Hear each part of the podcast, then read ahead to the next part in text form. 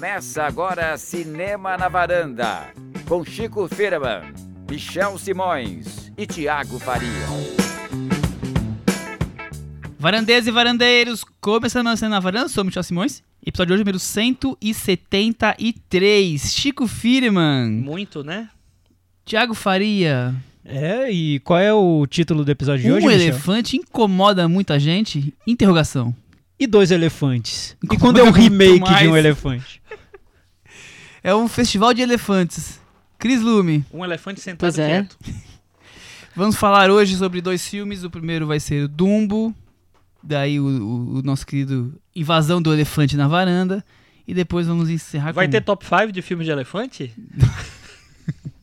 Você consegue fazer um top 5 filmes de Claro, elefante? fácil. Chico é uma máquina, né? O nosso. Eu não consigo lembrar nem do, seg- do segundo, não lembro. E Vox Lux, O Preço da Fama? Isso. Esses filmes maravilhosos que tem títulos e subtítulos tudo junto, misturado, né, Thiago Faria? Eu gostei, foi um título que explicou bem. O... Já, já vem como opinião sobre o filme, não sei. E o preço da fama? Qual é o preço da fama? Praticamente um spoiler. Qual é o já, preço né? da fama, Michel? Vamos descobrir, Vamos descobrir. Na, na discussão sobre o filme. É, antes, acho que eu preciso dar um recadinho para os nossos ouvintes, não esquecerem que está aberta mais uma Cinemateca da Varanda. Olha só. O link está lá, como sempre, no Facebook e no Twitter. É, os filmes que estão na disputa são Cleo, das 5 a 7, de Nevardá, é, Elefante, de Gus Van Sant, Faça a Coisa Certa, do Spike Lee, e Gattaca, do Andrew Niccol. Então, votem até segunda-feira. Como sempre, muita diversidade. Tá bem misturado. períodos. É, tem filme francês clássico, filmes americanos, ficção científica, tem de tudo aqui. E lembrando como funciona, cada um integrante da varanda escolhe o filme da Cinemateca. A gente não identifica o dono do filme. O mais votado, no dia ali da Cinemateca, a gente revela o quem escolheu. Exatamente. É, dessa vez a gente colocou, além da votação, aí a votação sempre é obrigatório, claro, e, e embaixo tem o espacinho para quem quiser fazer esse chute e adivinhar o que cada um aqui colocou. Até agora ninguém acertou, mas tem gente que tá passando. Assim, não vou dizer perto, mas era meio óbvio que deveria ser aquilo, mas a gente inverteu algumas coisas e não é aquilo. Olha, você Por- tá dando spoiler, Michel. Por pura coincidência, né? Pura Tá dando coincidência. spoiler, cara. Que spoiler? Não temos. O que, que pode ser tão óbvio assim? O contrário do contrário, o avesso do avesso, como diria Caetano.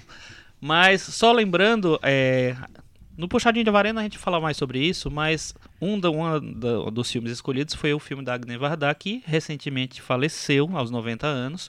Essa semana a gente perdeu, na verdade, várias pessoas é, importantes do cinema. No Domingos de Oliveira morreu também. E o. Quem foi a outra Larry pessoa? Cohen. O Larry Cohen também morreu. E vamos falar um pouquinho sobre eles no final? Muito bem. É... Podemos começar com o Dumbo.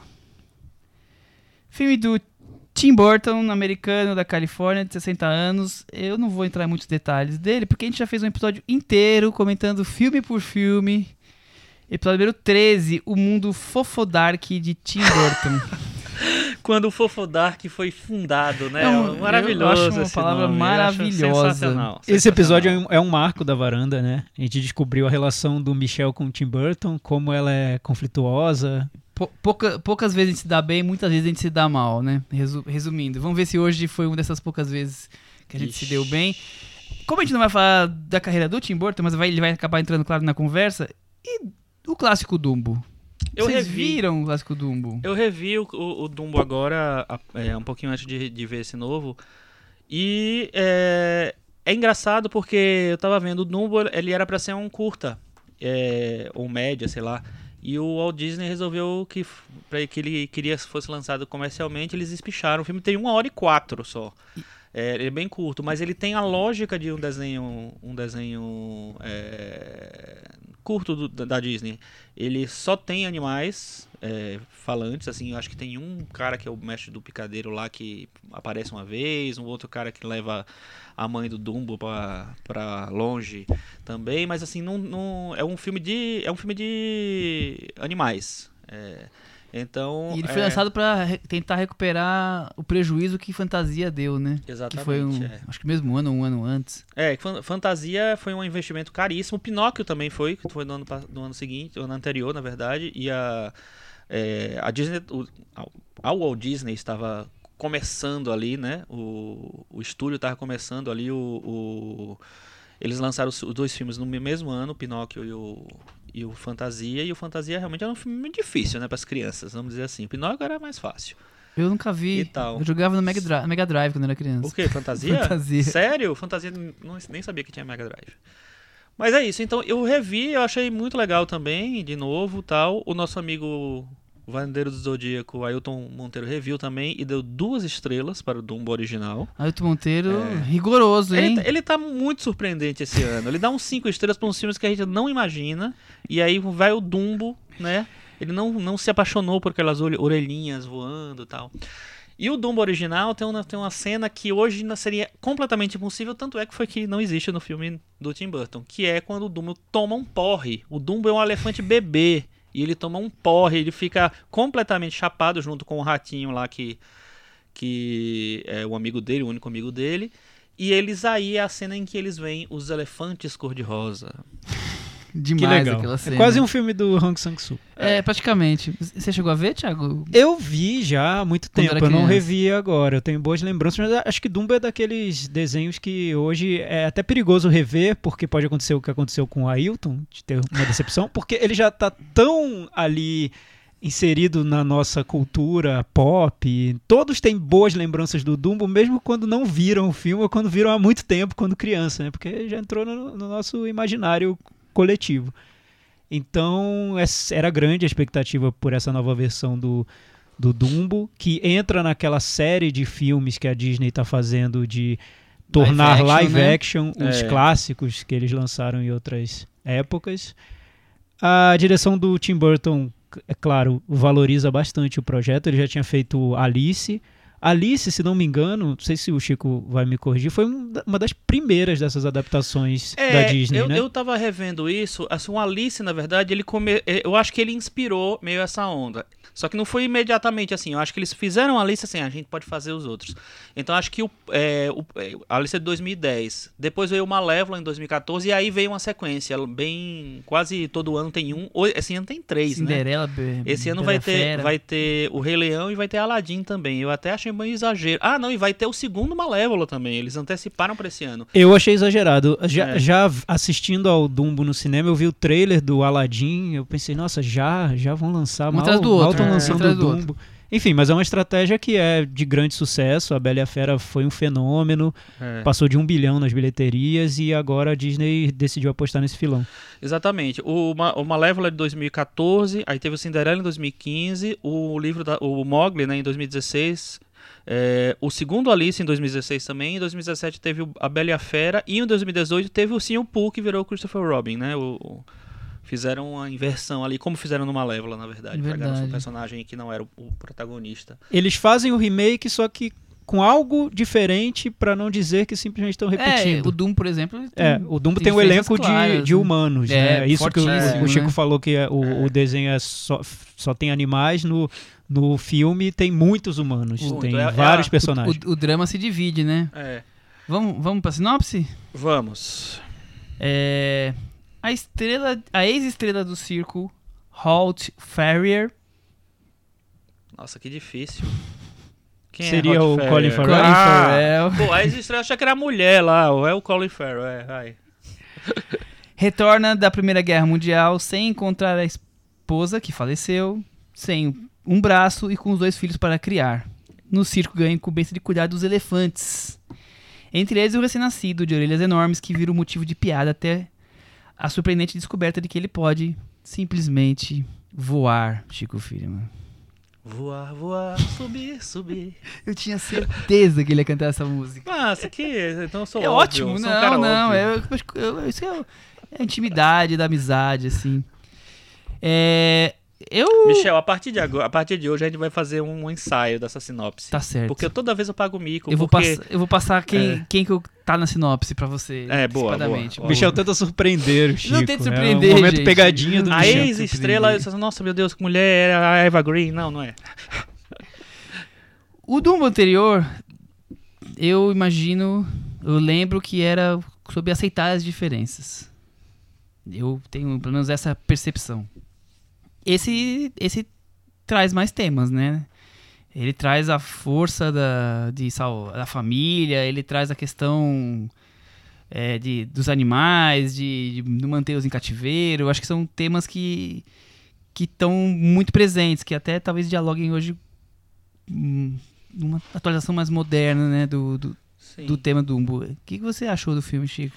Eu, eu acho que é interessante isso, porque assim, em 41, hum, tinham várias coisas que não eram discutidas. Circo.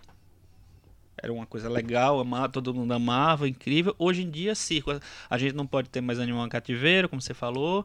É, o circo em si é, é uma, tá na decadência, né? Total, assim, total. Então, assim, Tá se tentando se reinventar, é, né? o final. Posso falar o final do Dumbo, do primeiro Dumbo?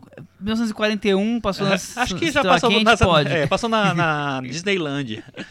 É, o final do primeiro Dumbo é o seguinte: a partir ele só voa no final. Então, a partir do momento em que ele voa, ele se torna um astro do circo. O circo ganha muito dinheiro. Aí, com esse dinheiro, eles conseguem pegar a mãe dele. Aí termina um, o, o circo agora se move num trem super moderno e a mãe dele tá de boando lá na cadeira de praia, tomando um solzinho e tal. É, e, é, e é isso, assim, ou seja, o final é o sucesso comercial, entendeu? É tipo assim, é um, uma- um sucesso que não é uma coisa. O circo vingou, né? É, o circo vingou, o Dumbo vingou. O Dumbo é um, é um cara muito importante agora e aí ele é, tá ganhando dinheiro com isso. Ou seja, não tem lição de moral nenhuma. Assim, a lição de moral é tipo assim: ganhe dinheiro e seja feliz. E aí você vai salvar sua mãe do cativeiro. Mas tem, que tem a ver com uma época específica, Não, né, totalmente, Chico? totalmente. Acho que hoje pegaria mal trazer essa lição, mesmo num grande lançamento da Disney, né? Que É. tá subentendido que é- se tem uma lição Claro. final, é Claro. ganhe muito dinheiro, né? Porque é o que eles estão fazendo. Mas pegaria mal Se trazer você for essa rico, lição. é. Se você for rico, vai dar tudo certo pra você. A Disney tá provando que tem dado muito certo mas, pra é, eles, mas né? não- é, Exatamente. porque nesse filme, por exemplo, não é. Vamos, vamos É, entrar a gente vai spoiler. entrar Olha, nisso, mas não dá pra spoiler. dizer. Enfim, a gente, a gente vai chegar nessa. É. Mas Fala. é como se o, o que o, o Chico falou sobre o primeiro filme, agora resumiu tudo pra gente. É como se o, o Dumbo original ele tivesse, ele, ele fosse até esse ponto do primeiro filme, mas problematizasse numa segunda parte. É um Eu acho isso. que ele teve que, rev- que virar o filme inteiro, a história inteira. Porque, assim, não dava pra ele ter um final é, de celebração do, do sucesso, assim. Ia ser muito. Até porque os animais tinham que ser animais, né? Exato, nesse, né? assim, No é. outro eles eram os. Não, os exatamente. principais. Outra coisa, trazer, trazer essa coisa, porque assim, os animais eram tudo no, no, no filme é, anterior. O ratinho era, um, era tipo assim, o segundo personagem mais importante depois do Dumbo. Hoje em dia ele aparece numa uma cena lá que tem um ratinho, acabou. É, então eles tiveram que, vo- que- fazer uma história nova, na verdade, assim. Tem o básico da, da história, o Dumbo nasceu com as orelhas, a mãe foi levada e tal, mas assim, no geral, é, ele teve que recriar toda a história, assim, adaptar para os dias de hoje. Então acho que foi um, um pouco desafiador fazer um filme que se passa num circo, que tem essa coisa, esse amor pelo circo e ao mesmo tempo criticar um pouco isso, criticar os animais em cativeiro e tal. É, então eu acho que ele teve que virar bastante coisa. Não foi fácil, eu achei. É, é que ao mesmo tempo que ele. ele é, é é curioso isso, Chico, que eu notei no filme. Ao mesmo tempo que ele tenta valorizar essa história da família do circo, como se fosse uma família de artistas genuínos ali que se envolvem num projeto, enfim, com todo com, com todo o coração. Ele opõe essa família do circo a um circo que seria mais industrial, Exato. mais grandioso, que é representado pelo personagem do vilão do filme, que seria o Michael Keaton, que é o circo grande, o circo de espetáculo impessoal, que chega para se apropriar desse fenômeno, desse talento que seria o Dumbo. E que só pensa no lucro, né? Não pensa nas pessoas. E que só né? pensa no lucro. Então ele tenta opor duas maneiras de. duas formas de entretenimento. Um entretenimento Uhum. mais. É, Caseiro, caseiro ma- artesanal. mais passional, Mais apaixonado, mais né? apaixonado É. e, e um entretenimento mais impessoal e grandioso e pensando no lucro. É interessante isso, a maneira como ele deu essa, essa volta no, no filme. Ao mesmo tempo, me traz um pouco, não sei se de incômodo, porque eu vejo a Disney muito mais do lado impessoal do que do lado caseiro apaixonante, sabe? Uhum. Então, eu não sei se tem um- um- um fiapo de crítica dentro do filme que o Tim Burton está fazendo da própria Disney, mas eu acho que isso é muito, fica muito mais no campo das ideias e das especulações do que no filme em si, porque no filme eu não vejo isso, não. Eu acho que a Disney se coloca muito do lado do circo do, do circo apaixonante do que do circo mercenário impessoal. É, porque eu acho que. E aí acho que tem um pouco de história da Disney, né? É, ela muito se vendeu a partir dessa experiência muito apaixonada, né, muito é, artesanal mesmo, e ao, ao, aos poucos ela foi virando uma grande indústria, um grande tal. Esse monstro. né? Então, é, eu acho que o- os projetos eram mais eram menores e tal. O Walt Disney é o cara que mais ganhou Oscars na vida, de todas as pessoas, porque ele também ele ganhava tudo, né? Ele, assim, não deixava o, o diretor do filme ganhar, era ele que ia ganhar. É, ia receber. Mas, então eu acho que tem um pouco da Disney ali, dos dois lados da Disney, talvez, entendeu? É, mas é óbvio que eles iam ficar do lado dos mais fracos e oprimidos, né? Não tinha como, assim. Mas sabe o que eu achei interessante nesse filme? Que é a reunião de Batman e Pinguim num É, filme de Tim Burton. É verdade, não tinha me dado conta. 17 anos depois, ou 27 anos depois, sei lá. Acho que 27, 27 anos depois. anos depois. É, exatamente. Acho que fica Depois de- claro desde a da primeira cena que estamos num filme do Tim Burton. Fica, Michel? Você que é- Eu- tem uma relação de altos e baixos com ele? Não, ó, vamos falar assim, porque eu já não me dou bem com o Tim Burton e não me dou bem com a Disney. Os dois juntos, então, ficou meio complexo. Mas, eu, eu- pegando o gancho que você falou, Thiago, o Tim Burton abandonou o Dark, ficou só com o fofo no mundo fofo Dark dele? Olha, eu acho que tem ainda um pouco da, tem algo dark, sim. É, a cena que eu mais gosto, pra- já pra começar falando do que eu gosto no filme, a cena do Dumbo que eu mais gosto é a cena em que o Dumbo voa pela primeira vez. E nessa cena você consegue ver uma tristeza no personagem do elefante, que é tipicamente Tim Burton dark e não Tim Burton fofo. É super fofo, tudo. O voo do personagem é fofo. Mas essa, esse isolamento do elefante que é renegado por todo mundo, que perdeu a mãe e que tá ali numa situação de total tensão, é me remete ao Tim Burton do Edward Mãos de Tesoura, que é outro Uhum. personagem outsider. Enfim, e de, do Ed Wood e tudo mais. O Tim Burton que eu conheci quando eu era mais novo e que eu era fã, ele aparece nessa cena do filme.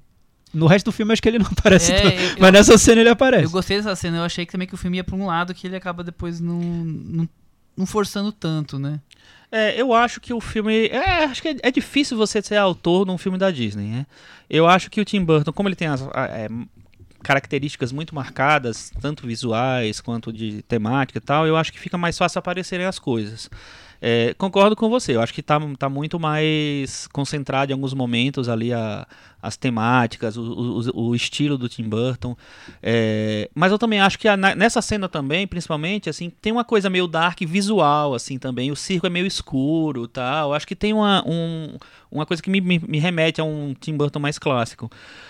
Mas enfim, eu, eu gosto dos 40 minutos iniciais do filme, eu acho uma meia hora talvez, um pouquinho mais é, inicial do filme, porque eu acho que ele realmente ele consegue pegar uma, uma delicadezazinha ali que eu não vi em alguns outros projetos do Tim Burton é, mais light, vamos dizer assim. Eu sou, eu gosto muito do Tim Burton mais despirocado, tipo do Beetlejuice, até do Edward de Tesoura que também, apesar de ser mais, mais, mais fofo, né? É meio despirocado também e tal.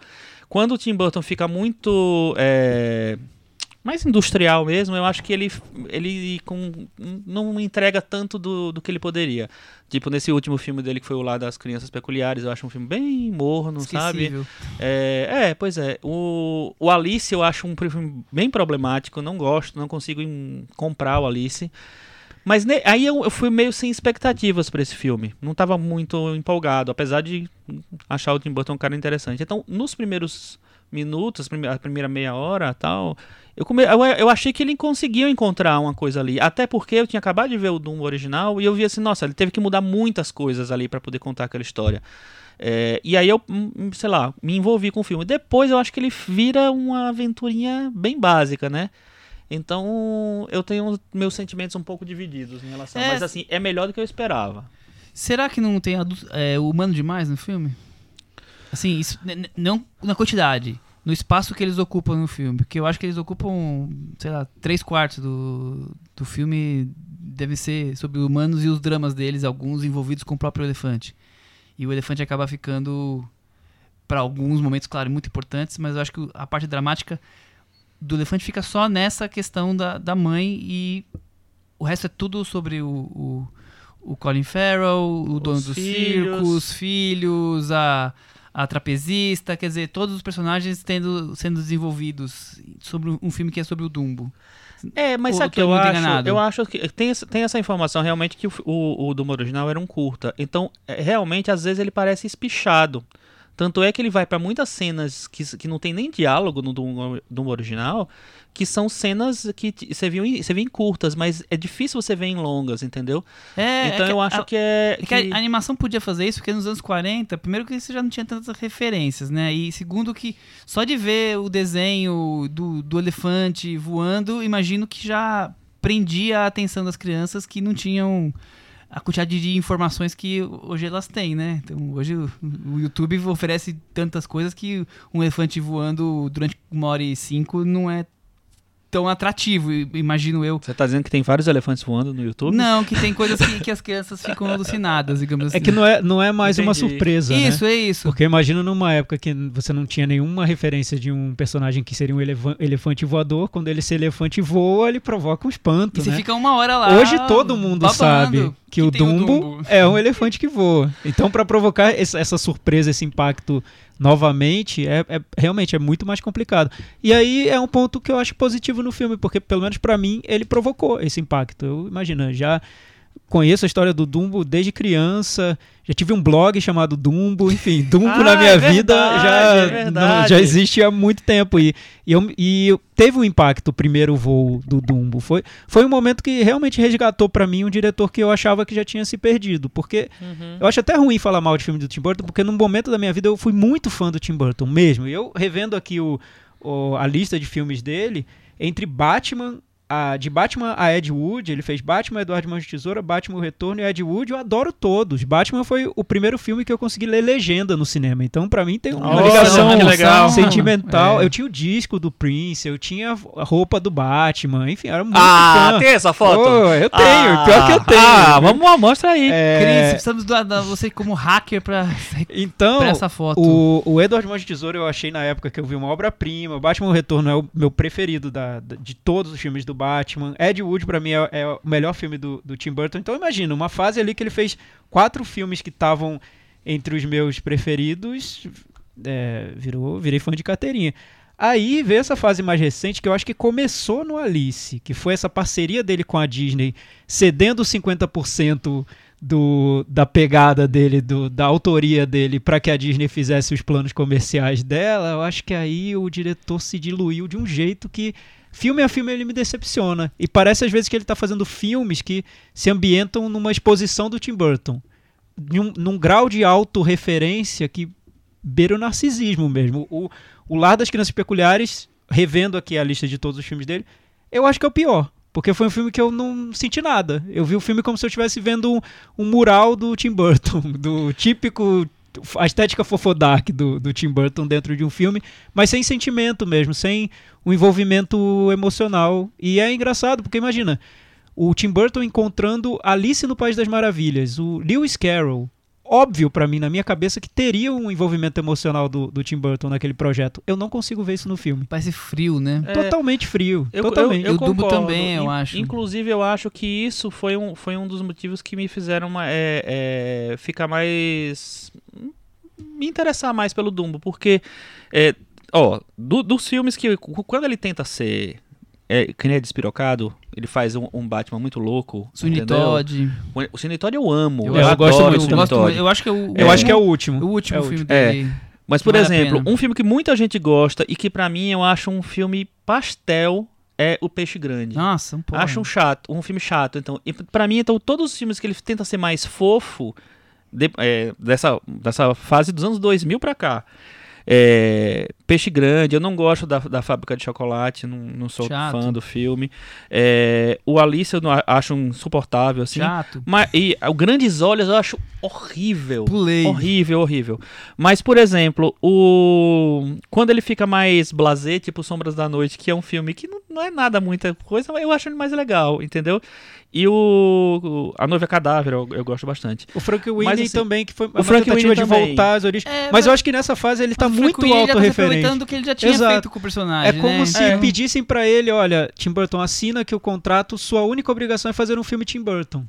Então aí você já parece que tem uma obrigação de repetir suas fórmulas e voltar ao terreno seguro. Tá meio numa cartilha, eu assim, acho, né? eu acho. E sem, e sem essa força, parece que os filmes não têm uma força vital mesmo, algo que te, te- que leve te- é, é difícil porque é subjetivo mesmo, mas algo forte e sentimental no, no, no filme. O Dumbo, pra mim, eu passei quase o filme inteiro olhando pra uma parede sendo pintada de colorido, sabe?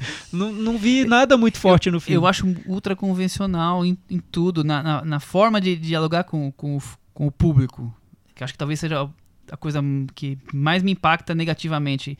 Não, não tem diálogo, é- tem os efeitos especiais Eu acho que maravilhosos. eu- ah. Te- Tem a, a questão que a gente falou do, do, do Dumbo com a mãe, mas de resto eu acho tudo ultra convencional. Os dramas dos personagens, o desenrolar, depois essa coisa da aventura que o Thiago, o Chico mesmo que falou aqui depois da 40 minutos, Uhum. a aventura ultra convencional de um filme da Disney, quer dizer, é um filme sem, meio sem graça, Então, mas eu, que não chega a ser é, é ruim. É assim, eu, eu achava que o filme ia ser mais pastel, como esses outros que eu citei, assim. E aí eu, eu me surpreendi porque eu, eu vi uma delicadeza e um. Me, envolveu o filme no, no, no começo. E eu, eu gosto como ele consegue criar as coisas do zero, entendeu? Porque assim, ele, ele tinha que dialogar com o Dumbo, ao mesmo tempo ele tinha que criar um filme novo. É, não tinha como. E a- até porque a criança que gosta do Dumbo não é a criança mais de hoje em dia, entendeu? Que de hoje em dia nem talvez não vá nem suportar assistir uma hora e cinco. Porque as crianças estão acostumadas agora com um filme de 15, 5 minutos, de 10 minutos, sabe? Uma outra pegada, né? Mais É, acelerada. É, mudou. Então é, é um filme muito arriscado. Então eu acho que ele consegui, ele tentou fazer um equilibrar as coisas, fazer um filme um pouco mais tudo bem. Eu acho isso é bem convencional mesmo, bem tradicional o filme e tal. Mas tentar um filme que dialogasse, dialogasse com é, com a criança de hoje de, uma, de alguma maneira e é, criando dramas diferentes do, do- dos dramas daqueles dramas é, antigos e ao mesmo tempo um filme que referenciasse o que ele pudesse do Dumbo original. Então eu acho que eh, quando ele consegue fazer a cena do- dos elefantes é, é, cor-de-rosa, que é uma cena clássica do filme original, de uma maneira totalmente diferente nessa, mas ele mantém, é legal. É, tinha uma outra. Ah, tá. E quando ele pega, por exemplo, a, cansa- a música, que é, que é a música do Dumbo original, que a. A, O Arcade Fire a mocinha, gravou. é o Arcade Fire, é, e a, uma, a mocinha canta no filme. É, a mocinha não, que não tem mocinha, mas assim, é a, a mocinha lá. ela, canta, ela canta no filme, é a, é a música original, entendeu? Que inclusive concorreu ao Oscar naquele ano e tal. Enquanto ele reserva um, um espaço para aquilo ali, ele tenta dialogar com o filme an- anterior também. Ele não mantém só a história do, do Não, elefantinho. ele, ele não trai o filme anterior. É, eu, eu, eu acho que ele, sei lá, poderia ter sido mais ele, um pouco mais ele, não sei até que ponto ele- que dava, mas enfim. Não sei, eu gosto do filme, não, não me incomodou mesmo o filme, mas assim, ao mesmo tempo, é, até porque eu tava esperando muito menos do filme. Eu noto Então- esforço no filme, no projeto. Isso do, de ampliar o Dumbo original sem trair o filme. O Tim Burton faz esses comentários sobre indústria do entretenimento. Tá no filme, sim. É, eu acho que é forçar um pouco a barra ver isso como o principal do filme. Porque acho que quem gosta do Tim Burton vai puxar a análise por isso aí e defender o filme. Mas acho que isso não é o principal. Isso aparece, mas tá, são margem, pinceladas né? É. dentro do filme, né? E, e a própria estrutura do filme acho que acaba traindo essa defesa que o Tim Burton faz desse espetáculo mais afetuoso, mais familiar, um, pequeno, intimista. Ele disse numa entrevista que ele queria ter feito nesse filme um intimismo grandioso. Eu vejo o grandioso, mas eu não vejo o intimismo. Eu vejo a tentativa. Eu vejo a tentativa, exato. Eu vejo isso. Eu vejo o Tim Burton tentando. Em muitos outros casos eu vejo ele tentando também, mas às vezes ele acerta e às vezes não. É, Acho que nos últimos anos ele tem acertado bem menos do que acontecia antes. Mas Aham. não sei se ele, ele ou perdeu a mão, que pode ser também, mas talvez tenha uma desconexão maior entre ele, entre o artista que ele é hoje e esses filmes que querem que ele faça. Eu, eu não estou vendo um, o Tim Burton lá no filme, como eu vi ele no, no Ed Wood. Ed Wood estava claro que era o filme que ele queria ter feito naquela hora. É, é um ele declarando o, como ele vê o cinema. Tá muito claro. Um filme afetuoso de verdade. E não um filme que, enfim, um, um filme Disney com a grife Tim Burton. Se bem que o Dumbo eu acho que tem menos isso, porque o Alice isso me incomodava Não, de um Alice grau. bem, que parecia realmente o, o que se espera de um filme do Tim Burton, né? O, É o visual, todo, né?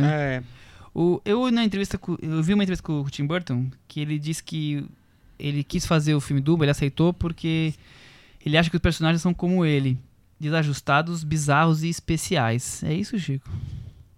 É, se ele tá É. dizendo. especiais acho que entrou aí a, a- a modéstia do, do Tim Burton, É. né? Um Mas, pouquinho, né, de leve. Mas é, são personagens que estão na, na, na filmografia do Tim Burton. Dumbo e o Edward Mãos de Tesoura habitariam ali o mesmo o universo, mesmo não? universo, né? É, eles têm grandes habilidades, talentos incríveis, só que são renegados. E, e o Michael Keaton como Johnny Depp, como é que vocês acharam? Como é? Não tinha pensado nesse detalhe. Ah, é legal ver, ver o Michael Keaton. Ver, ver, ver o, o Tim Burton reunindo os atores que ele gosta. Ele gosta muito da Eva Green também. é, já acho que o- E ele Vários sempre usa juntos. a Eva Green pra fazer a musa, né? A estrela de cinema. E ela faz bem. é, ela faz bem esse papel. Enfim, eu, eu não consigo me empolgar com o filme, infelizmente. É, também não. Vamos então pro Meta Varanda? Vamos. E aí, Chico? Eu dou nota 6. Thiago deu nota. O Thiago não, o Chico deu nota 6. o Thiago já tá dando sua nota, Eu Thiago. vou dar nota 5. Eu também, Michel. Com isso, o nosso elefante se pendurou pelas orelhas grandes e ficou com 53 no metavaranda. Ficou pendurado, na Pendurado. varanda, viu? Não caiu, Que bom. tá pendurado. Assim como já pra lá, sem spoilers. Michel, aliás, você soltou um pouquinho desse spoiler aí no meio do- dos comentários do filme. Ele tá indo bem de bilheteria? Como No- tá o desempenho o do Thiago? O Chico é que é o cara da bilheteria, né? Ele. é, deixa eu ver com quanto ele estreou, mas ele estreou com uma média um pouquinho menor do que eles esperavam. É, deixa eu olhar aqui. Quem tá. Enquanto eu abro aqui, quem tá se aproximando do 1 bilhão é Capitão Marvel, faltam 100 milhões. Pois é, viu? E quem tá indo Aliás, muito bem... 100 milhões não, faltam 8 milhões. E quem tá indo muito bem, que eu chequei hoje pra trazer essa informação fresquinha, é o Nós. O Nós já passou de 100 milhões, já tá com 150 milhões. Tá, Sucessaço. tá, tá subindo aí. Eu acho que vai, vai ser...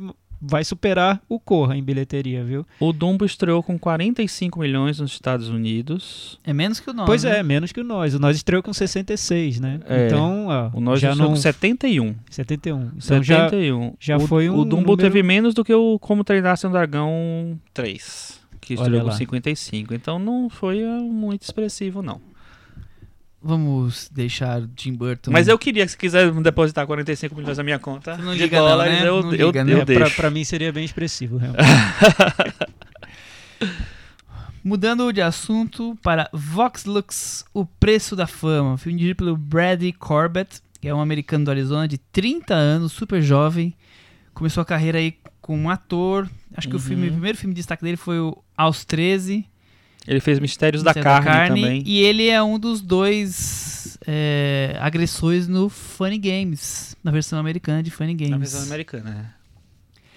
Mas ele, no- como diretor, ele é o segundo filme dele. O primeiro foi A Infância de um Líder, que ele ganhou o melhor diretor na sessão Horizonte no Festival de Veneza. Então ele começou ali. Como ator, ele também fez o Acima das Nuvens, do Assayá, e o Força Maior, do Ruben Ostlund, né?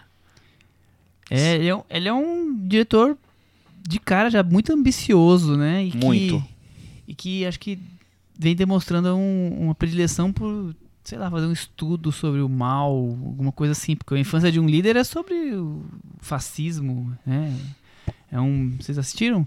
Assisti. Eu gosto, é sobre um, um garoto que tá ali e- assistindo a assinatura do Tratado de Versalhes e todo o surgimento da República de Weimar e tudo que aconteceu depois pra virar, culminar na Segunda Guerra Mundial, né? É, eu acho só que. E aí é uma coisa que a gente vai comentar depois, do- do- nesse filme atual. No A Infância do Líder, me incomoda um pouco é, ele ter essa direção tão operística, vamos dizer assim. É tudo muito grandioso, muito coordenado, muito não sei o que lá. Às vezes fica uma coreografia visual e sonora e plástica e tudo, e uma atmosfera muito exagerada, assim. Ele trabalha com excesso, ele gosta do excesso, né? Mas às vezes me incomoda um pouquinho isso. Eu acho interessante em todos os aspectos, mas às vezes. Não, eu também acho que ele é, ele é super ambicioso, né? O filme, a Fantasy tá em vários streamings, no, no Amazon Prime, na Claro, na Apple, no Google Play, então quem quiser ver, tá bem fácil de assistir. É, vamos pra sinopse, então? Vamos. peraí, que eu, peraí, calma, calma. Não precisa, Chico, não, tem nenhum nome. Não, ah, tem nenhum nome. Poxa, Ref Cassidy, Natalie Portman, Jude Law. Pronto, já foi Stacey o Martin. De uma grande estreia ao estrelato como ícone da música. Não, tudo de novo. Vai, vai, Michel. De uma grande tragédia ao estrelato como ícone da música pop. A história das transformações de uma adolescente. Natalie Portman, Ref Cassidy. Muito bem. Aos 13 e aos, sei lá, 30 e poucos anos. Achei legal que foi bem sucinto, mas foi, Foi. ao- ao- Fiel. a raiz da história. Muito bem. Foi bem fiel. Muito bem. E aí, Thiago, você, o que, que você achou de. Você não tinha visto ainda o filme do Eu não do Brad conhecia Corbett, o- você só conhecia ele de, de ator, né? Só das atuações. Ele já trabalhou com o Michael Haneke, já trabalhou com o Lars von Trier, ele fez Melancolia. E eu Ah, acho tá que explicado. eu acho que o, o caminho que ele quer seguir É esse esse. mundo, é. É, ele, quer, ele é um diretor, como disse o Michel, bem ambicioso.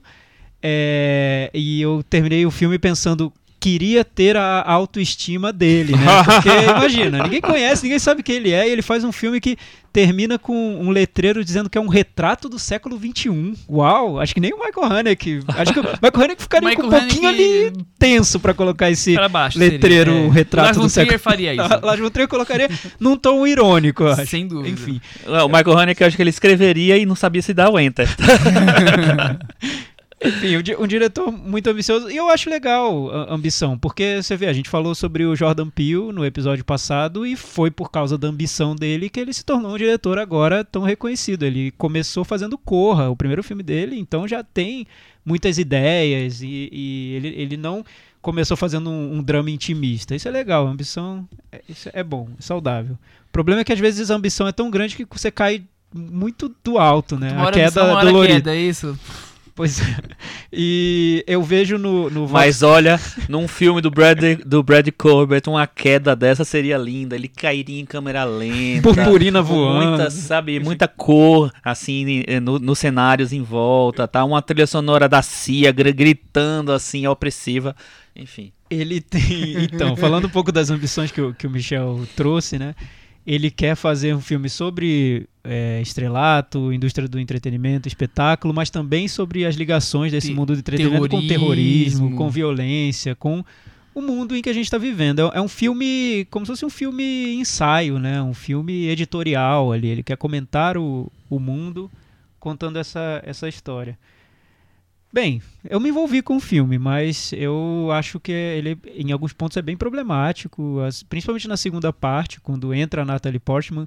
Engraçado é que a Natalie Portman entra com uma hora de filme já começados e parece que ela quer recuperar o tempo perdido, então é um overacting assim que É. é. A mil. Quero, me deu o Oscar agora com cinco minutos. Mas É, impressionante. Mas, mas é um eu fiquei, overacting. eu fiquei que- sem fôlego até. É um viu? overacting que combina com a overdirection, né?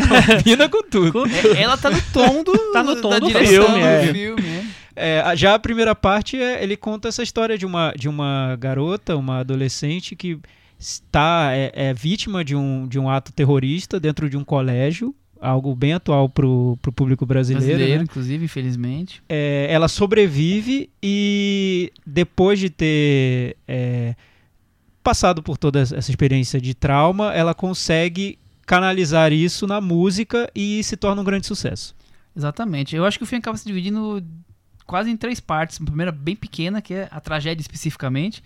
Depois tem. É quase um filme. É, é não vou dizer que é um Almost Famous, mas é a história de uma, de, de uma adolescente se tornando uma estrela do pop, gravando o dia a dia com a irmã. Quer dizer, é quase uma comedinha, né? Só que o filme acaba a, ambição dele acaba levando para outras coisas, relacionamentos amorosos e, e drogas e tudo mais que, que tiver disponível. E depois vem a Natalie Portman com todo a questão do estrelato e todo o egoísmo, egocentrismo e toda essa coisa exagerada, essa coisa pop negativa, digamos assim, né? Então eu acho que o filme se divide em três capítulos. O, o filme ele é dividido, inclusive, em. É, Se eu tô dividido, esquecendo- ele, ele é dividido em capítulos, tem um epílogo, tem a parte final e tem uma narração em off do William Dafoe. É, Ah, o William tem Dafoe. o William é, Defoe, é William verdade, eu tô esquecendo disso. Mas eu, eu vejo o filme em. São três filmes dentro de um, assim, que tentam se dialogar e eu acho que talvez seja um dos problemas da irregularidade dele, mas eu vejo coisas interessantes. Michel, é um Nasce Uma Estrela Dark? Hum, Fofo Dark? boa. É uma boa comparação. Nossa, uma estrela dirigida pelo Tim Burton. Acho que é, uma, é um Nasce uma Estrela no liquidificador. Com requintes de Lars von Trier, né? É por aí. Ó, eu acho assim, o, pra mim o, o Brad Cooper, pelo que eu já... O Brad Cooper e o Bradley Cooper!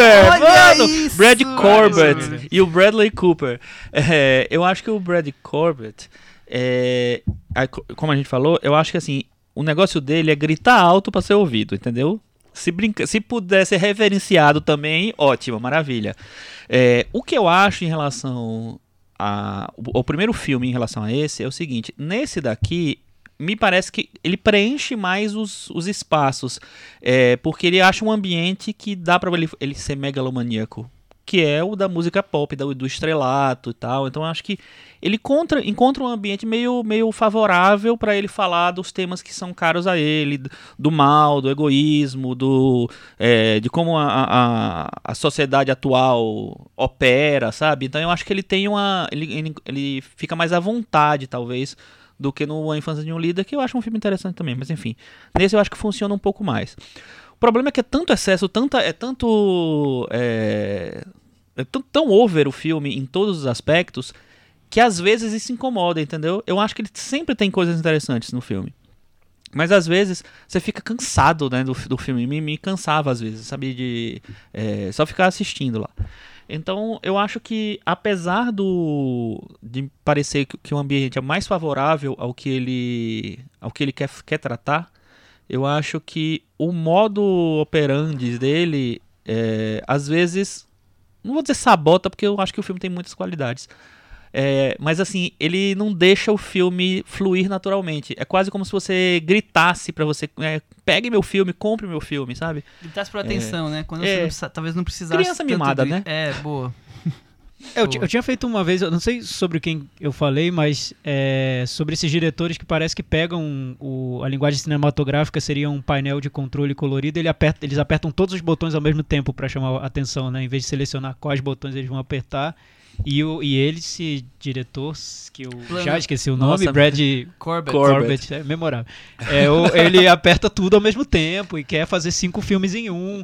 O Sabe filme- qual foi a imagem que veio na minha cabeça? Sabe aquele filme do, do, do De Palma, que é o Fantasma do Paraíso, Sim, eu acho, né? sim. Que ele tem aquele tocador de, Sim. sei lá, que é aquele instrumento lá. Mas o. Tem câmera na mão, plano sequência. É, não, não só isso, mas na própria, fechado. na própria estrutura do filme eu vejo um desequilíbrio que é intencional. Eu, eu vi uma entrevista com ele que diz que tudo no filme é intencional, então nem adianta vir falar que tem coisa ruim, porque foi tudo intencional, tá, gente? Então tem um desequilíbrio intencional no filme que você tem uma narração em off super distanciada, que parece que ele tá narrando uma fábula, né? A história de uma jovem que sofre um trauma e vai com um tom impostado que me lembra a narração em off do A Casa que Jack Construiu, do, do Lars von Trier. E- Mas ao mesmo tempo tem um lado do filme que é num tom mais naturalista, mais realista, que hum, parece que uma coisa não tá casando com a outra. E É eu eu fico me falei que perguntando são- onde ele vai chegar com aquilo. filmes perdidos É, ali no até meio. chegar num clímax que é quase um live aid da Natalie Portman cantando cinco músicas, que- eu pensei, vai terminar esse trecho do filme? É, é excessivo de um jeito que me parece mais descontrolado do que um excessivo sob controle, um excessivo planejado. Me parece um filme que ele perdeu as rédeas, mas deixou rolar porque estava divertido fazer. E com muitas ideias soltas, sem alinhavar onde ele quer chegar. Por exemplo, essa comparação dele com, entre terrorismo e, a- e os astros da música pop, eu tava achando interessante até o momento em que ele abandonou a ideia e eu fui correndo atrás dela e não encontrei mais.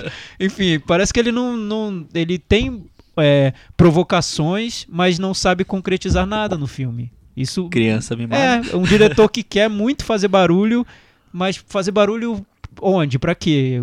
Que- É, Quer chegar onde? Por, por exemplo, a da Natalie Portman, ela é, ela é over totalmente, ela é banal, ela é narcisista, ela é irritante. Né? Tem algumas cenas que eu já tô de saco cheio, já entendi o espírito da coisa, de uma complexidade vazia quase. É com- ela é complexa e vazia ao mesmo tempo. E aí ele vai levando aquilo até a última enésima potência, até que ele não tem mais o que fazer, então corta, traz o Jude Law rapidinho pra fazer uma cena e já transfere pra, pra irmã.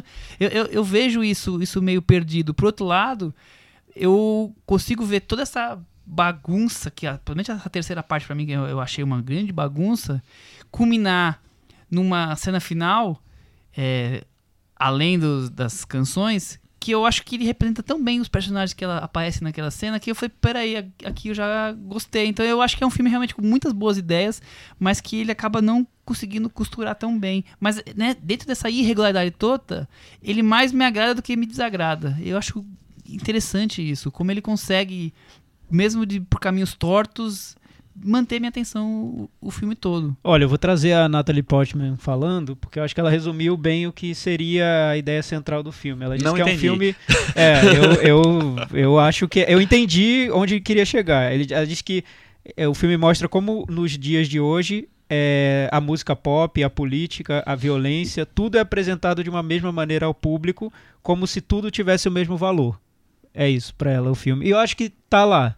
Tá, tá lá dentro do filme. Essa ideia. O- um ponto que, que eu fiquei um pouco perdido é que eu acho que a transição da personagem adolescente pra personagem da Natalie Portman me parece truncada. Eu não consegui ver a mesma pessoa. Eu, eu vejo é, uma fazendo a outra, mas parece que tem um salto ali, até de. Não, mas tem. Ela vira uma personagem verborrágica, insuportável, que fala pelos cotovelos, enquanto a outra era tão Mas- introspectiva. Mas eu não vejo eu problema, porque uma é no não. primeiro disco, com 13, 14 anos, e É. uma é depois que sexto disco, com 30 anos, Não, eu entendo, mãe, tudo e o, é o, o que ela se transformou, Eu sabe? entendo a mudança, que pra mim a construção Veja Britney Spears hoje, cara. Não, pior que não, viu? Eu acho que elas são parecidas. Eu vejo a Lady Gaga hoje, eu lembro da Lady Gaga no começo, eu não vejo um, também uma pessoa que mudou tanto assim. A pessoa muda, claro, né? Você muda, a gente muda, todo mundo toda hora, mas parece que tem algo ali no temperamento, no, no espírito do personagem que eu parece acho que- uma coisa diferente. Não, mas- sim, mas eu, aí eu acho que é uma coisa totalmente Sim, é, planejada, como o filme tem. Não, sério, não, porque aí eu Tanto acho tem que ele, revelados ele lá que a gente não pode falar. ele que queria falar. Eu isso, acho né? que ele queria falar, tipo assim, de como a- a- essa, o estrelato, essa coisa da, da indústria, assim, transforma. Co- corrompe, né? Corrompe a alma da pessoa, porque eu acho que a grande o tema dele, eu acho que é a, a corrupção da alma. É, e eu acho que ele fala isso. No primeiro filme ele fala isso, e nesse filme acho que ele fala isso também. É, então, pra mim, assim, eu percebi, a nossa, tá totalmente diferente, mas eu entendi, assim, ele quis dizer que mudou, que, a pessoa mudou. Eu gosto muito da interpretação da menina, da Raffi Cassidy. Ela tá muito bem no, na primeira fase, e aí quando ele escolhe ela pra viver a filha na, na segunda fase, assim, ela apa- apagou tudo assim, mas achei interessante ter, manter ela. E eu gostei muito da, da outra, da Stacey Martin, que faz a irmã, que é a menina do Ninfomaníaca. É, ela tá muito bem, muita vontade, assim, no, no filme. Eu gostei bastante do personagem. A Natalie Portman é que eu acho mais difícil de Mas eu- acho boa a segura na interpretação. Eu não acho ruim. Porque Eu não gosto. é o que o filme pede pra ela. Também acho, O concordo. filme é daquele tom, né? Concordo, eu acho que é, que é, é o exagero, é, o- é trabalhar no excesso. E eu concordo com você quando você fala assim: é, é muito tortuoso o caminho todo, mas ele mais me agrada do que me desagrada. Não quer dizer que me, agra me, me Não quer dizer que agrade... seja positivo no final Não, é positivo eu acho que sim, porque mais, mais me agradou do que não me agradou. Porque assim, de uma certa maneira, é muito legal ter um, um cineasta que se arrisque. Né? Hoje em dia, a gente acabou de falar do Tim Burton que não tá se tá arriscando arriscando mais há muito nada, tempo. é. E é um cara que já se arriscou bastante. E ele é super jovem, com 30 anos. É, pois é. Então eu acho que legal ter, ter uma pessoa que vem assim. Só que a gente não tem que comprar tudo que, que esse cara oferece, né?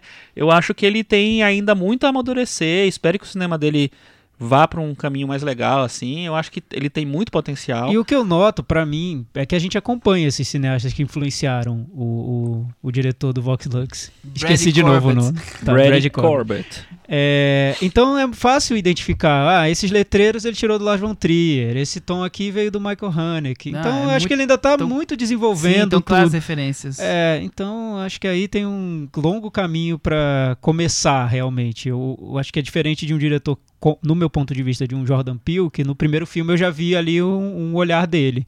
Esse eu acho que é um apanhado de, de coisas que ele viu no Festival de Cannes, Ah. sabe? É, muito, é muita firulinha que não me leva a nada, na verdade. E uma visão de mundo que Dark retrato do século XXI, então é um, é um lugar, é o caos total e tá tudo interligado, o excesso de do informação e ninguém chega a lugar nenhum. Tá, beleza, já vi isso em mil e um lugares. Então ainda falta pra mim provar muito, tá? Muito no comecinho. Legal a ousadia, mas tem um caminho aí. Vamos pro Metavaranda, Chico Filho? Vamos. Pode começar. Eu é, vou dar seis. Seis. Eu vou dar 5,5, Thiago. Eu vou dar quatro. Com isso, o Vox Lux ficou com 52 no Metavaranda e também ficou pendurado, pendurado pelas mechas prateadas de Natalie Hoje, Portman. hoje é o É. dia, hoje é o dia dos filmes pendurados na varanda, hein? Aí, então a gente tá deixando a, a, a, a escolha pros nossos ouvintes, né? Em cima do muro, é isso, Isso. que eu tô querendo dizer. Assistam e tirem suas conclusões. Comentem sobre os filmes no, no próximo, na próxima semana no, no Facebook, no Twitter e principalmente no blog cinemanavaranda.com, onde o, o Thiago faz a seleção dos comentários. E antes dos comentários da semana passada, nós temos o Puxadinho da Varanda. Puxadinho da varanda. Chico Firman, você tem algum assunto? Tenho, tenho dois filmes que eu quero recomendar. Uma pessoa pediu pra você comentar Glória Bell. Ah, é- ah foi? Eu vou comentar. É, ah, eu acho que eu vi isso, não foi? Não lembro mais. Enfim. Eu Não lembro agora. É. Esse filme era pra ter falado semana passada que eu tinha- já tinha visto, eu esqueci, na verdade. Assim, o nome do filme em português é Madame Vingança. Está na Netflix. É do Emmanuel Morret, que dirigiu Caprice faz um- alguns anos. Que é um cineasta bem curioso, assim. É um- uma comédia dramática, sei lá, Capricho de é uma época. delícia de filme. É né? uma delícia, é um filme me- que me surpreendeu muito. E esse filme, ele tem uma, uma coisa menos é, fofa, como Caprice, né? É, Mas é um, um filme que é mais é, ácido, que tem uma coisa... É um filme de sobre, como já está dizendo o título, vingança. Inclusive, eles fizeram errado. É Mademoiselle Vingança, não é Madame Vingança. Mademoiselle Vingança. É, porque a Mademoiselle é uma e a Vingança é- é outra. No, fi- Olha. não tem nada a ver, deturparam o, o, o, Título. o título.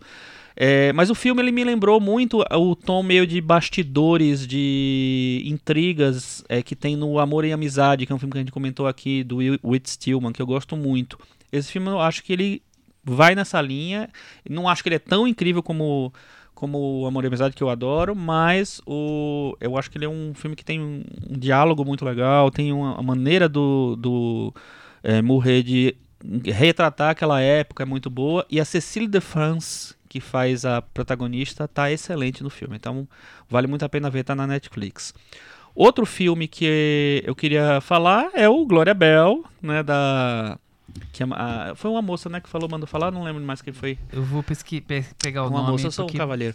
É, mas é o seguinte, fui assistir ontem o Glória Bell, que é uma refilmagem que o próprio Sebastian Lelio fez do Glória, um filme que ele dirigiu com a Paulina Garcia, que foi muito elogiado, principalmente pela atuação dela há uns anos. É um, um drama feminista. Foi a Adriana Lima que pediu pra eu Adriana comentar. Lima, da família Lima. Ah, e é, é, é bem interessante. Tem vários aspectos interessantes, na verdade. É o seguinte: o filme, o Glória, o original, ele já tinha assim, um, um certo, um certo sucesso no circuito de arte, tanto no Brasil como no resto do mundo. A Paulina Garcia foi elogiadíssima, ganhou prêmios Em e tal. Berlim, foi super elogiada. É, não lembro se ela ganhou um prêmio de melhor atriz Acho em que Berlim, sim. mas enfim, é um, é um filme que teve muito reconhecimento. Então por que fazer um filme que acho que 2014, 2013, não lembro direito, é, tão, tão próximo, fazer uma refilmagem americana? E o, o diretor refilmar o seu próprio filme, como o Michael Haneke fez com o... O que a gente falou agora? Já esqueci. Funny Games. O Funny Games. É, ele, ele, numa entrevista, disse que ele fez para trabalhar com a Julianne Moore. Para ter a chance de trabalhar com a Julianne Moore, que se interessou pelo projeto e tal. Ela é produtora executiva do filme. E a Julianne Moore, para mim, é a melhor interpretação dela em muito tempo. Muito tempo. É um filme muito calcado na personagem, então é um filme que depende muito dela. E o encontro de um cineasta que não é hollywoodiano, é um, um cineasta chileno, né? O diretor de Uma Mulher Fantástica, que a gente já falou aqui também. É, com esse com o cinema mais com o cinema americano, na verdade, assim, é, é curioso, porque o filme termina é, seguindo caminhos que você sabe que se fosse um cineasta americano, fosse um projeto muito americano, ele iria para outras coisas, resolveria as coisas de outro jeito. Então eu acho que tem muito do de um um estrangeiro ali entendendo aquela situação. E a Julianne Moore, como uma atriz esperta, muito boa que ela é, ela pega toda essa diferença a favor do. do- essa diferença de, de entender o, a- o mundo, entender, entender as pessoas a favor da personagem. E ela entrega uma interpretação muito boa, muito, muito boa. Eu gosto, eu, é, para mim ela é quase tão boa quanto aquelas, aquela fase clássica da Julianne Moore de fim de caso, de Magnolia, de Bug Nights e tal, que ela todo ano ela tinha uma, merecia um horas. Oscar. É, então eu acho que me surpreendeu. É um filme que eu fui ver por causa dela, porque eu gosto muito dela. E ela, sei lá, eu acho que o filme, vale muito a pena. Muito bom, bom filme. Muito bem. Seis e meio. Eu, eu vi vários filmes do Sebastian Lélio e o que eu menos gosto é o Glória. É. É, eu, eu acho, eu vi- acho médio. Eu Qual acho que o outro que eu vi o Desobediência É, não, eu, eu vi quatro. Com- e tem a Sagrada Família, Ah, isso eu não vi. que é um filme anterior dele, Aham. né, no Chile. É um, é um cineasta que, tirando Mulher Fantástica, eu- todos os outros filmes eu acho mornos, não, É. não me empolga muito. E o Glória, principalmente, eu acho que é um filme que vale Pela principalmente atriz. pe- pela atriz e pela cena da metralhadora dela lá, que É, pois é. acaba sendo Não muito fica dando impactante. spoiler. Não, antigo, tô falando do Sim, antigo. mas isso é, é uma refilmagem, né, Michel? Tal qual o Dumbo, só que diferente. Eu acho, que ele tem muitos. Eu, eu não lembro direito do Glória, na verdade. Mas assim, tem muita coisa semelhante de história. Semelhante. Enfim, mas vale a pena ver. tá- é, Estreou, tá nos cinemas aí. Tiago Faria. Beijo, tchau.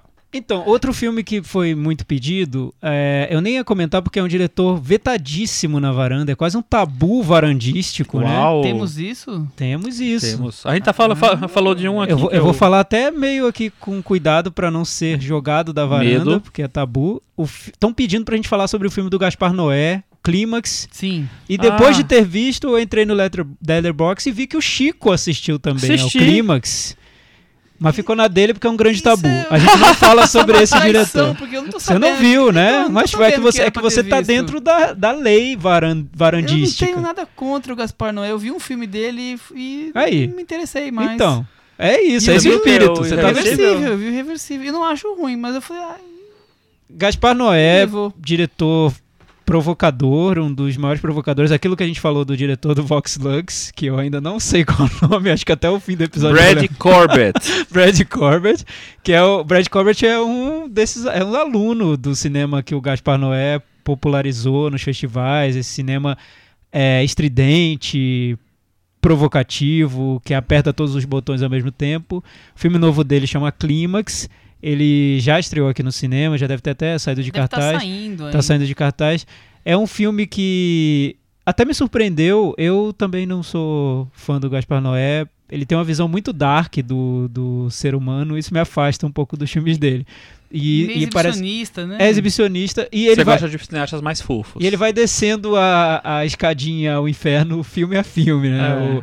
O, teve um dele, o Enter the Void, que eu até tive Ah, dificuldade pra ver não, até o fim. Não, total. Esse filme é pra você ter, ter dor de cabeça, E, e- e não tem aquele. embrulho no estômago. Do, do sexo explícito em O 3D, Love, Love. Ai, que filme chato, ruim, É. fraco, muito fraco. Eu, eu até eu, eu sei, entendo que ele é odiado por, por críticos e cinéfilos. Eu, eu vejo até o lado mais formal dos filmes dele, a estética, a maneira como ele enquadra e edita. Eu acho que tem certo interesse. Eu, eu vejo o- o- os filmes pulsam ali, que é algo que eu não vejo no Dumbo, por exemplo, que eu queria ter visto nos filmes do Gaspar Noé. Isso existe. Os Tem uma tão- coisa autoral, é isso que tá querendo dizer. Tem, autoral sem dúvida, só que muitas vezes desagrada, porque realmente ele tem essa- esse olhar muito negativo, muito dark pro ser humano. O Clímax não é diferente, ele tem tudo isso. Só que o que eu vejo que me surpreendeu é que ele fez um filme sobre dança, é um filme de dança com uma equipe, um elenco que é todo de dançarinos. Ele selecionou os melhores dançarinos, não só na França, ele fez uma seleção por vários outros países. Dança É, do Faustão, é isso? A trama é, é, não, não seria, seria uma dança, Dança do, do Faustão. Faustão vai ao inferno. Seria a dança do Faustão do mundo invertido. Vamos falar, falar assim. da Terra Paralela. É, a trama quase não existe. Eles improvisaram o filme praticamente todo. Foi, foi, foi filmado num, num dia só, do início da tarde até o, o fim da noite. Ele ia pedindo para os dançarinos criarem os personagens, darem dicas para como fazer o roteiro. Cada um fazia o que, o que quisesse fazer, ele não obrigou, ele diz, deixa claro nas entrevistas que não obrigou ninguém a fazer nada. O filme é dividido em duas partes, no primeiro é um ensaio para um espetáculo e na segunda, depois de provar uma sangria com LSD, tudo descamba e vira um show de horrores, vira um filme de terror, realmente. Só que o que eu acho interessante é que o- a parte filme de terror vai Parece no dividir muito. Exato. É, e, e engraçado, é, Michel, bom você ter dito isso, porque o início do filme ele mostra as audições com, com os dançarinos numa televisãozinha antiga. E do lado dessa televisão tem várias fitas VHS, Suspiria é uma dessas. Ah, então ele cita. Não, não- ele, não é à toa, ele então, ó. cita o Dario Argento logo de cara, né, no, no filme. Então, essa parte de filme de terror, a segunda metade, vai dividir muita gente. Muita gente vai achar insuportável, vai dizer que saiu do cinema, porque até, é até cool, né? Você cinéfilo dizer que abandonou um filme do Gaspar Noé. Enfim, muita gente vai abandonar. Mas o que Você eu acho tá legal. Muito julgadorzinho, viu? O que eu acho legal é que do início ao fim, mesmo nessa parte de terror, é um filme de dança mesmo. Então, eu acho que é como se ele quisesse mostrar que a dança contemporânea ela tem um- um- expressões que são muito radicais e que fogem desse, desse esquema pasteurizado que a gente conhece de filmes musicais, até dos filmes musicais que seriam mais modernos, como um La La Land. Então ele faz um filme de dança muito fora do, do comum. Se você assistir ao filme por esse viés, pode ser muito interessante. E, e foi por aí que eu achei. Eu acho que é um dos filmes que, pra mim, do Gaspar Noé, que mais foram mais curiosos pra mim. Ainda que eu veja vários problemas no meu ponto de Tem muitos vista. senões Coisas que mais- me, me, me dão repulsa, mais no olhar dele do que no, no filme em si. Mas por esse viés de ser um filme de dança, diferente de qualquer outro filme de dança, vale a pena ver. Bom, eu vou trazer pra, pra puxadinho da varanda o filme argentino, de segunda semana que eu tô trazendo filmes argentinos, né? Minha obra-prima, dirigido pelo Gaston Duprat, eu já falei, nós já falamos dele sobre o Cidadão Ilustre, e eu já, Ah, é o diretor do Cidadão Ilustre. isso, eu já destaquei ele sobre todo, tudo sobre El Assado, que era um documentário sobre churrasco, que tinha muito a Sobre ver com... churrasco, eu, Eu lembro, lembro desse, eu disso. E você tá defendendo ainda. Vai, vai fazer todo mundo assistir isso. Eu, acho que tem que assistir, porque ele, ele no Todo Sobre o Assado, fa- fa- faz uma comparação com a decadência da Argentina Acho e, e incrível. o, e o churrasco. Eu, acho Tá que na minha fila lá Que da coisa Netflix. maravilhosa, Tem que ser- Michel. Michel, você é demais. tem que ser visto. É, nós falamos no Cidadão Ilustre no episódio número 76, o, a grama do vizinho é mais verde. Quando nós falamos também sobre o top 5 do cinema argentino, fizemos toda uma, uma fotografia. Nossa, aí na época dos, dos títulos horríveis. E o Minha Obra-Prima, eu acho curioso, primeiro porque ele faz um retrato bem forte pra mim do, da modernidade versus decadência da Argentina como sociedade. Então tem um pintor que foi famoso e agora vive é, rabugento, não vende mais quadros, tá ali pra ser despejado da casa dele. E o amigo dele, que é o dono da a galeria de artes, que vende quadros, que é totalmente capitalista, preocupado só com, com ganhar dinheiro. E mesmo assim tem uma certa gratidão para com aquele, aquele pintor e atura aquele personagem. Até que acontece uma tragédia e tem uma guinada, um, um plot twist, digamos assim, e o filme vai para um lado surpreendente. Eu achei, que eu achei o, o, o ritmo com o narra essa história e, e como ele mantém esse personagem, principalmente do pintor, tão. Parece o, o Pereio, sabe? Essa personagem do. Essa persona do Pereio que a gente conhece, como um pintor argentino. Então ele faz pegadinha com as pessoas, ele é grosso, mas ele é cativante ao mesmo tempo. Então foi um filme que, que me surpreendeu muito. É, acho que é o filme do, do Duprat que eu mais gosto, então eu acho que recomendo fortemente minha obra-prima. E só pra comentar, a gente já falou sobre, a gente já comentei aqui rapidamente sobre a professora do Jardim da Infância, aquele refilmagem americana, agora caiu nos streams aqui no Brasil, então quem quiser ver, tá em vários locais. Com a Maggie Gyllenhaal. Exatamente. Você ia comentar alguma coisa mais? Eu ia falar só que o do, do, do Praia eu vi, também, acho que você viu, O Homem ao Lado. Não vi. Você não viu? Não é um vi. filme bem interessante. É aquela eterna. Aquele eterno filme de vizinhos que brigam, né? O vizinho que é inconveniente. Só que ele leva a níveis. Estratosféricos. Mais, é, mais pesados. E é legal que é um filme muito sobre arquitetura também. Ele consegue falar sobre arquitetura Qual? dentro esse que você O Homem ao acabou de, Lado, com- tá. com- de falar, o homem ao lado. É, é, isso eu achei curioso porque ele traz esse outro tema que você não espera que ele vá, vá tratar, como a arquitetura separa e segrega e, e serve como um símbolo para diferenças entre classes sociais. É, é interessante o filme. Eu acho ele um cineastas argentinos hoje dos, dos, dos que tem um cinema mais voltado pro popular, dos mais interessantes.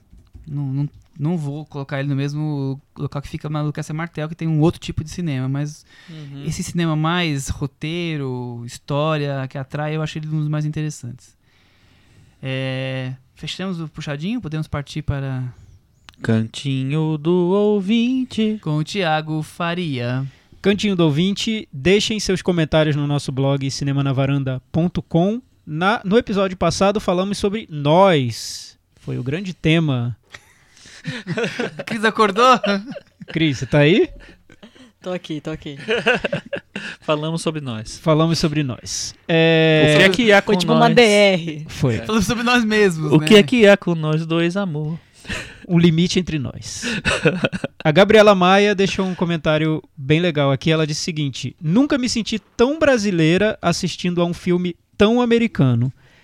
Escrevo esse comentário num dia em que o ocupante da cadeira da presidência desse país ordenou comemorações ao golpe de 64. E no momento que acabamos de sair de, de um dos piores períodos eleitorais da nossa história. Que filme atual? Me fez lembrar muito sobre isso. Ainda acho que esse filme parece um grande episódio do Além da Imaginação, até porque o Jordan Peele se inspirou em um dos episódios da série, o Mirror Image. Isso pode explicar os problemas no desfecho. Como também há diversas referências do gênero de terror, até na forma da Lupita falar. Então ela vai elogiando, elogiando o filme e termina falando que o seguinte, que colocar uma família negra é uma grande representatividade. Pode, pode contar nos dedos quantos atores negros tiveram grandes papéis em filmes de terror. Sem contar que geralmente os negros são os primeiros a morrer nesse tipo de filme. Legal. É, bem lembrado, é um filme que eu acho que fala muito a nossa realidade, né? Super, brasileiro. super. Eu acho que principalmente nessa questão da desigualdade, e do- dos oprimidos que não aparecem no, nas.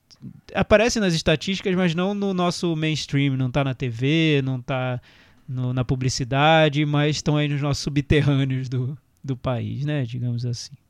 O Marduk, o correspondente desmascarado, Tô, tô curtindo esses, ele esses fez o, os- ele, ele trouxe aqui uma referência do Nós que eu não poderia imaginar. Ele disse que em 2011 o Fábio Assunção, em uma participação no programa Altas Horas, disse a um dos participantes da plateia: Quem são eles? Somos nós sem oportunidade. Tá vendo? Olha a, a ligação. É Fábio isso, né? Assunção com Nós Jordan Peele.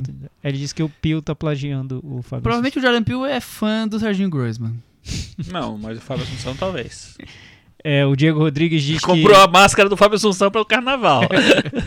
O Diego Rodrigues disse que achou Nós um belo filme que, aliás, deu ainda mais um nó na cabeça depois das explicações do Chico. No Hum. bom sentido. Vou rever o filme para tentar pescar mais. Ainda me surpreendo muito com Jordan Peele, que pescar, transitou dormir?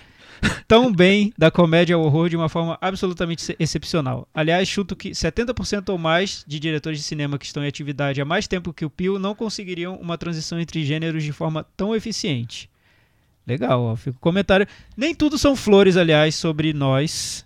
Não nós, a varanda, mas nós, ah, bom, o filme. Nós, o filme. Vamos mudar o título. O Carlos Lira, que, pelo que lembro, bem, não gostou tanto assim de Corra, E, e veio aqui, ele, nós. ele reviu até o Corra e veio dizer que não era tão bom assim, falou o seguinte, só uma palavra para nós, superestimado.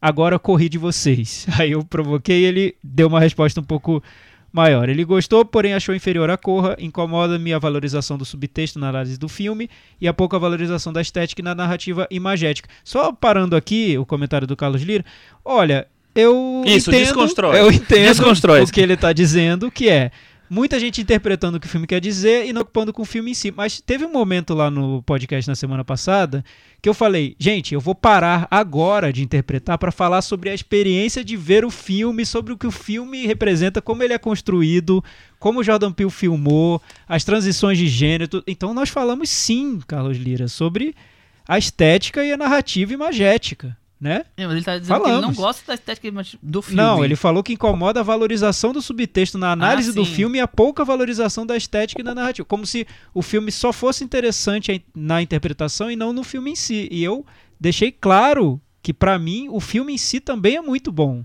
Como filme. Interpretações à parte. Falamos sobre isso. né, Sim, Chico? falando. Ai, gente. Mas ai, eu entendo, Lira, pode ser não, uma crítica, mas não. a gente falou, a gente deixou isso claro, porque eu já tava pensando, vão reclamar sobre isso, vão dizer que é daqueles filmes que a gente interpreta, interpreta, mas o filme em si não é muito bom. Mas, enfim, falamos sobre isso. Se um E- filme desperta tantas interpretações, ele já é interessante É, por isso acho mesmo. que além também. disso, eu Claro, concordo, mas acho que além disso é acho. um filme muito bem construído. Eu acho também. Como cinema. Eu acho. Tô reforçando aqui, tá, Carlos? De novo. Aí me perguntaram se eu gostava mais do, do Corra do que do Nós. Não sei dizer, eu gosto dos É, eu também não sei dizer, dois. porque eu acho que são, são muito diferentes. Eu gosto bem mais do Nós, eu acho bem mais complexo, mas eu já falei disso na semana passada. É, aí no final ele faz as críticas dele aqui, que eu vou ignorar. Brincadeira, brincadeira, cara.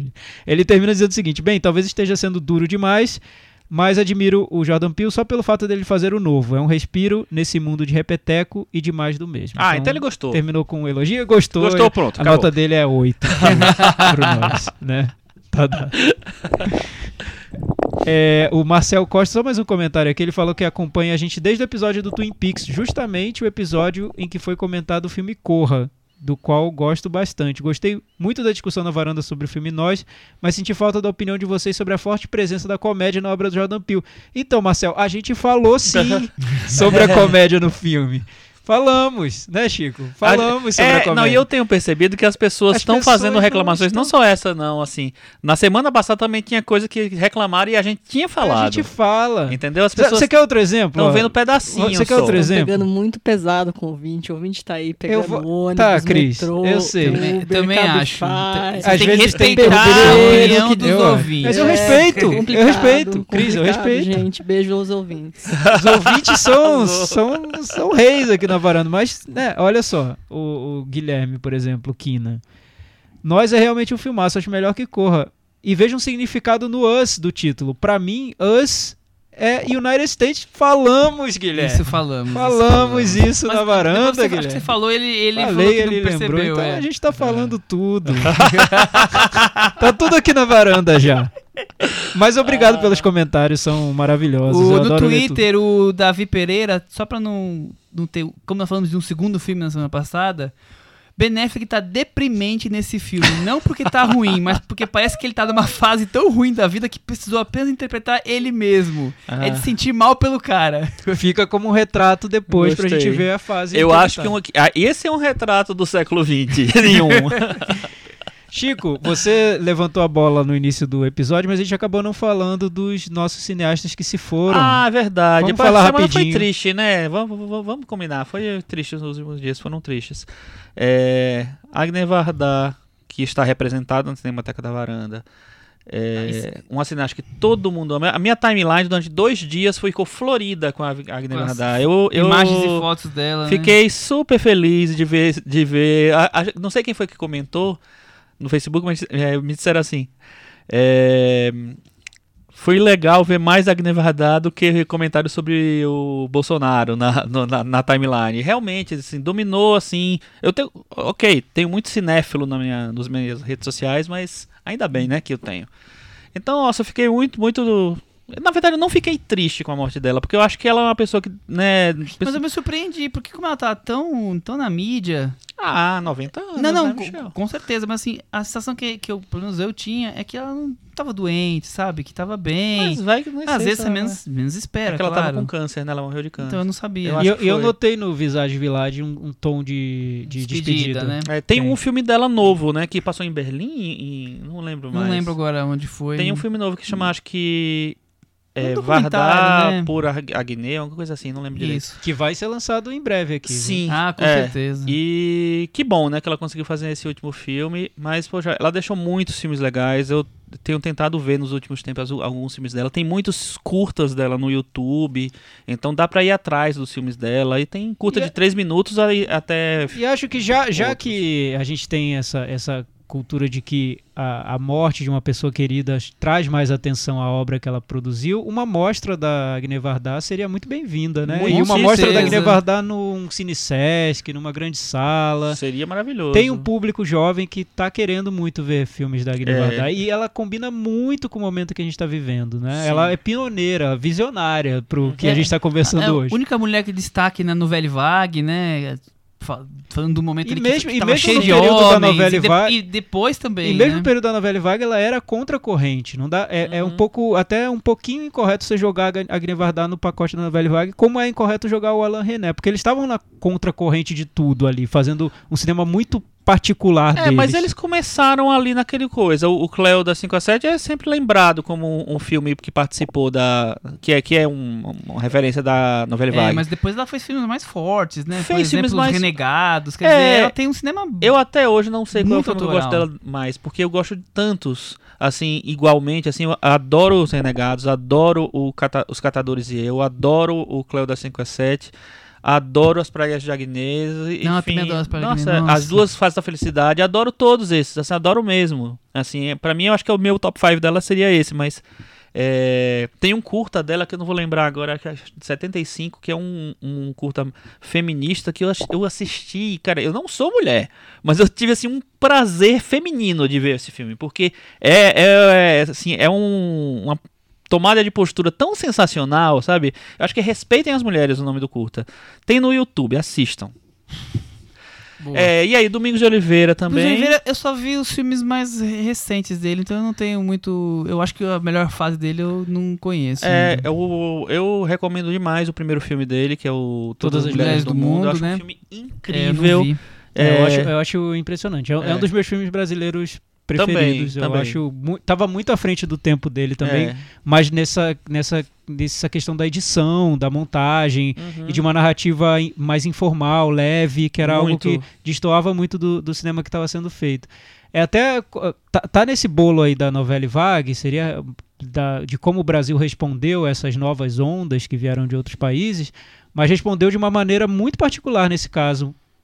Tem muito frescor ainda. Para quem descobre o filme hoje, pode a sensação pode ser de susto mesmo, de uau, como foi feito um filme com essa leveza, com esse frescor naquela época. É, é muito bom mesmo. Era um diretor que eu acompanhava, gostava muito. Já estava há um tempo sem ver filmes dele, eu me perdi um Ah, pouco é, do cinema mas o- dele. O recente cinema dele é bem fraco. É, É bem fraco mas mesmo. tem filmes que eu adoro. Me lembra um pouco Amores, o de. Allen, na- assim, na, fa- na fase menos é, criativa. Vai falar assim. mal do cara que morreu agora. Vou, É. vou, mas, eu- mas É eu, que ele- mas é eu que ele acabei entrou- de falar que, que a fa- que- fase boa dele eu não vi. É que ele entrou numa, numa fase em que para ele importava mais fazer os filmes do Exatamente, que, do que fazer o que com... estava sendo falado É, ali. é. Mas voltando a esse cinema mais dos primeiros filmes dele, vocês vão perceber que ele cuidou como ninguém, como, co- como um grande diretor cuida dessa parte da, da linguagem cinematográfica, da, da parte estética do filme. E o Larry Cohn é um cinema bem underground, né? Nossa, Um tem, público bem restrito, tem dois né? filmes. Não, que restrito. Ele fazia um filme, um Ó. cinema vulgar antes de ser moda, né? Exatamente. O Larry Cohen tem um dos maiores clássicos do cinema americano dos anos 70, que é Nasce um Monstro, que é um filme sensacional, incrível, fantástico. Eu, eu acabei de rever o de ver o terceiro, que é pela primeira vez, que é horrível. Mas enfim, o, o Nasce Monstro é maravilhoso. Mas o meu filme favorito dele eu via faz uns dois ou três anos, que chama Foi Deus Quem Mandou. É um filme incrível. Que é. Não, pra não, não vou dar spoiler, mas é um filme que tem um cara que faz uma coisa muito ruim, que é ficar tirando das pessoas. E aí ele fala só que foi Deus que mandou e o que é que é, e quer dizer isso. É um filme que tem um diálogo com a coisa atual, ao mesmo tempo que tem é, muitas outras interpretações e outra, vai, vai por vários caminhos. Eu achei um filme sensacional. Gosto muito do Larry Cohen. E fora isso, Larry, deixa eu ver, só ver, não tô falando bobagem aqui. O Larry Cohen, ele escreveu um dos, o meu guilty pleasure do, da, de, todas, de todos os tempos. Olha. Celular, um grito de socorro. Sim. É, E ele dirigiu um dos meus guilty pleasures de todos os tempos, que é A Coisa, o filme sobre a meleca Ah, branca exatamente. que vira um fenômeno gastronômico do mal. E ele também escreve, escreveu Por um Fio com Colin Farrell, que eu acho um filme bem interessante. Olha só, o Larry Cohen não, não parou. Sucesso, o Colin Farrell é maravilhoso. É isso aí, até semana que vem. Tchau. Tchau. Tchau!